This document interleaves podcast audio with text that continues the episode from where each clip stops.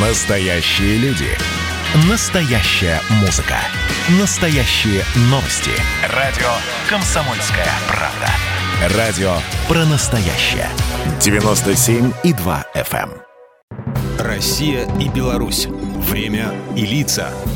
Здрасте, здесь Бунин, и сегодня я расскажу о художнике, которого по праву называют одним из символов белорусского искусства 20 века, о Михаиле Савицком – он родился 99 лет назад, 18 февраля 1922 в деревне Звеняче, Толочинского района на Витебщине. Окончив среднюю школу, поступил в артиллерийское училище, откуда сразу попал на фронт. Юноша, которому только исполнилось 20, впервые увидел смерть, пережил гибель своих друзей, но и смог оценить ценность жизни. Потом был плен и, как говорил художник, круги ада в концлагерях Бухенвальда, Хау, Метельбау и Дора где Михаил Савицкий полностью разделил трагедию народов Европы. Он чудом остался в живых. Освобождение лагеря союзниками произошло в то время, когда он после 17-дневного пребывания под арестом за организацию побега обессиленный угасал в тифозном бараке. Кстати, говорят, что хоть и короткая, но жизнь военнопленного наложила на Савицкого свой отпечаток. По воспоминаниям близких, он до конца жизни был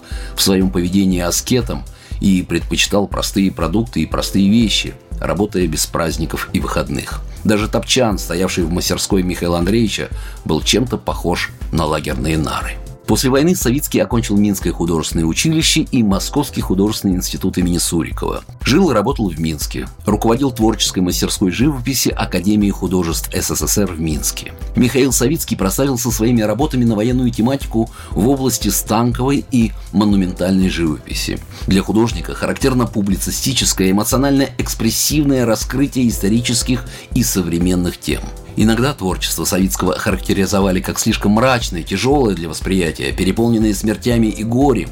Коллеги вспоминают, что в ответ на эти упреки народный художник СССР, герой Беларуси Михаил Савицкий, рассказывал одну и ту же личную историю. Когда он был еще ребенком, у него был друг жеребенок, любивший бегать по лугу. Устав от игр и бега, жеребенок и Михаил часто ложились отдыхать под сток сена, на золотистую солому, с которой лучше всего было наблюдать за облаками на небе. Художник говорил, что он не видел в своей жизни ничего более доброго, теплого и прекрасного, чем солома, жеребенок рядом и небо над головой. Но написать такую светлую картину Савицкий не смог, задаваясь вопросом, кому такое мое личное будет нужно.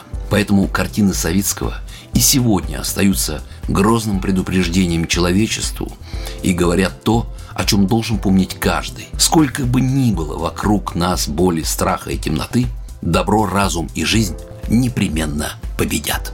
Программа произведена по заказу телерадиовещательной организации Союзного государства.